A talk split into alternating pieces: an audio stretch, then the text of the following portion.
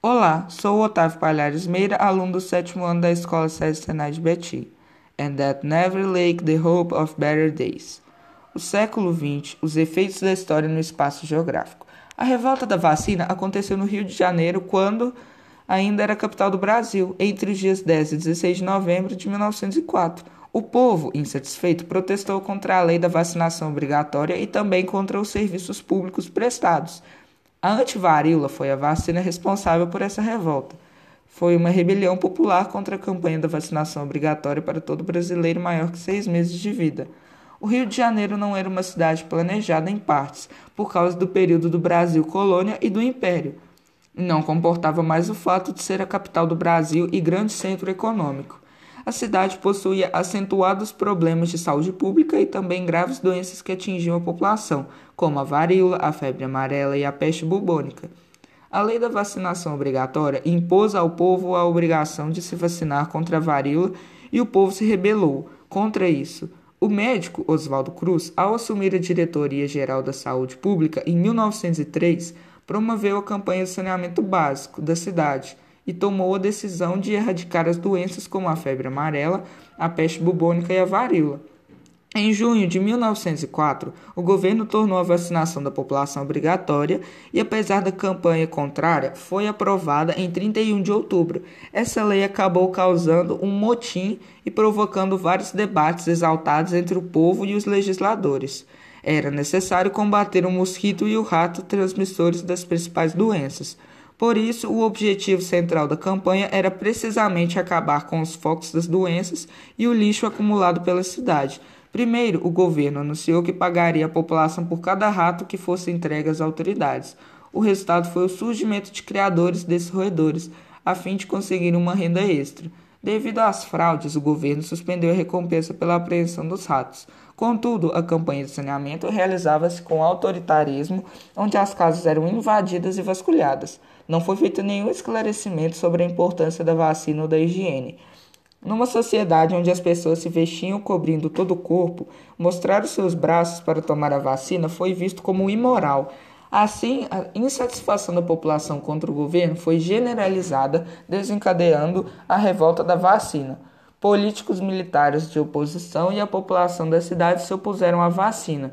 Agitadores incentivavam a massa urbana e a enfrentar os funcionários da saúde pública, que, protegidos pelos policiais, invadiram as casas e vacinavam as pessoas à força.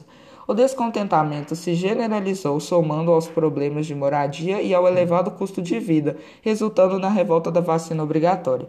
O centro do Rio de Janeiro foi transformado numa praça de guerra com bondes derrubados, edifícios desprezados e muita confusão na Avenida Central, atual Avenida Rio Branco. No dia 16 de novembro de 1904, chegada ao fim a revolta da vacina no Rio de Janeiro. Ao fim da revolta, 30 pessoas morreram e outras 110 ficaram feridas. Depois, com a situação sob controle, o processo de vacinação foi reiniciado. Em pouco tempo, a varíola foi erradicada da então capital do Brasil. Do contexto ao texto. No século XX, o mundo enfrentava a Segunda Guerra Mundial. A Segunda Guerra Mundial foi o conflito que ocorreu entre os anos de 1939 a 1945. Teve um desfecho que deu mostra do poder dos Estados Unidos, o bombardeio nuclear nas cidades japonesas de Hiroshima e Nagasaki. No dia 6 de agosto de 1945, numa demonstração desnecessária de força nuclear estadunidense, a cidade de Hiroshima foi completamente destruída pela Little Boy, como era denominada a bomba nuclear. Esse ataque provocou a morte de mais de 250 mil pessoas em Hiroshima, além do desenvolvimento de enfermidades na população, queimaduras, cegueira, surdez, cânceres, entre outros e desastres ambientais, a devastação da vegetação, chuvas ácidas que causaram contaminação de rios, lagos e plantações. A canção da Rosa de Hiroshima, originada do poema de autoria de Vinícius de Moraes e musicada por Gerson Conrad, reflete sobre as consequências desse bombardeio nuclear. Pensem nas crianças, mudas, telepáticas. Pensem nas meninas, cegas, inexatas. Os primeiros versos mostram os efeitos da radioatividade nas crianças. Vítimas inocentes que nada fizeram para sofrer no conflito de duas grandes nações. Pensem nas mulheres, rotas alteradas. Quando o poeta propõe que pensem nas mulheres, ele pede que reflitem sobre as consequências da radioatividade causadas no corpo delas. Podem ser entendidas tanto como o futuro incerto será. Pensem nas feridas como rosas cálidas. Que pensem nas feridas físicas, emocionais, psicológicas e fisiológicas, como quem cuida de delicadas rosas.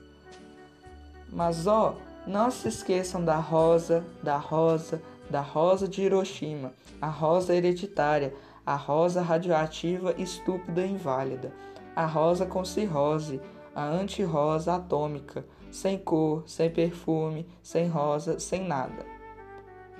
Os últimos versos fazem menção explícita ao bombardeamento em Hiroshima, que irradiou doenças e uma grande contaminação nas pessoas e no solo por várias gerações. O poeta usa rosa como uma metáfora ao movimento que a bomba explodiu, formando uma imagem semelhante a uma rosa desabrochando. Normalmente, uma rosa é relacionada a delicadeza, perfume e beleza. Porém, a rosa de Hiroshima remete a um horrível acontecimento e às consequências deixadas pela guerra e pelo confronto entre as nações.